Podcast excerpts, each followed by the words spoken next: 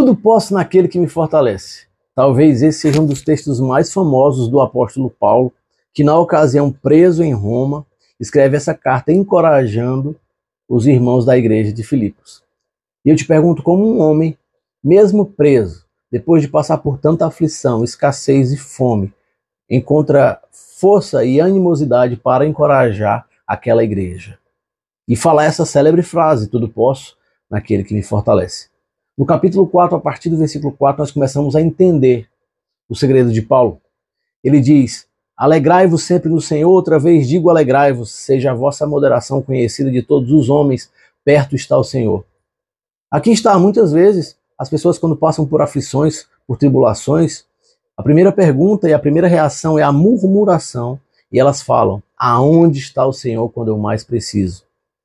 Paulo começa encorajando a igreja pedindo para alegrar-se e dizendo: perto está o Senhor. As circunstâncias não traziam ou levavam para distante o Senhor de Paulo e nem o Senhor daquela igreja. Lembrando do episódio tão célebre, quando Paulo, junto com Silas, se alegra de tal forma na presença de Deus que rompe as cadeias daquela prisão. A murmuração nunca foi o melhor caminho para que nós possamos vencer todas as contendas. Charles Spurgeon dizia: a murmuração é o equivalente espiritual ao veneno, matará sua alma e arruinará sua felicidade. O próprio Paulo, no capítulo 2, versículo 14 de Filipenses, diz: Fazei tudo sem murmurações nem contendas. Mais à frente, Paulo continua dizendo, no versículo 6, não andeis ansiosos de coisa alguma, em tudo, porém, sejam conhecidas diante de Deus as vossas petições pela oração e pela súplica com ações de graças. Aí eu te pergunto: você tem orado diante de Deus? Você tem apresentado diante de Deus a sua pequenez, a sua incapacidade de vencer a adversidade? Não é uma questão de religiosidade, é uma questão de intimidade, de cumplicidade, de dependência, de simplesmente orar e pedir a Deus sabedoria, discernimento para entender e, e buscar a melhor forma de sair de toda aquela situação. Jesus nos ensina em Mateus 7, com a seguinte frase: Pedi e dar-se-vos-á, buscai e acharei, batei e abrir-se-vos-á, pois todo o que pede recebe e o que busca encontra. Você tem buscado em Deus em oração a resposta para todas as suas perguntas, por que você está vivendo essa situação?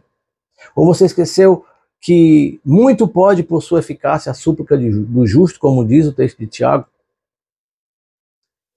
No encorajamento, Paulo continua a partir do versículo 8, dizendo: Finalmente, irmãos, tudo que é verdadeiro, tudo que é respeitável, tudo que é justo, tudo que é puro, tudo que é amável, tudo que é de boa fama, se alguma virtude há e se algum louvor existe, seja isso que ocupe o vosso pensamento. Paulo está nos ensinando a ocupar nossa mente com algo que edifica. Muitas vezes, no momento da tribulação, da adversidade, nós somos atraídos por pensar ou por conversas ou por falas é, negativas, falas que nos desanimam, é, sejam músicas, sejam vídeos, sejam episódios, a sua mente fica mais confusa, como os dardos inflamados do maligno na sua mente, atrapalhando todo o seu entendimento. Paulo nos convida a pensar as coisas do alto e não dessa terra.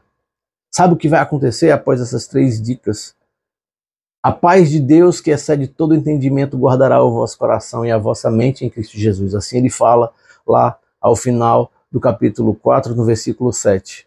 Então você pode encher os pulmões e proclamar: tudo posso naquele que me fortalece, alegrando-se no Senhor, sabendo que Ele está perto, orando, dividindo com Deus a sua angústia, a sua aflição, limpando a sua mente de pensamentos negativos, trazendo para o seu entendimento e para sua mente só aquilo que edifica, que há algum louvor.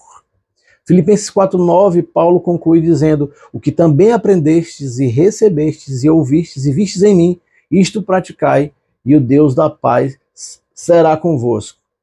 Aqui ele fala praticar. Isso deve ser disciplina, o nosso tempo de oração com Deus, de se alegrar na Sua presença, de trazer as coisas do alto à nossa mente, deve ser uma prática diária. E assim nós conseguimos poder todas as coisas naquele, só naquele que nos fortalece verdadeiramente.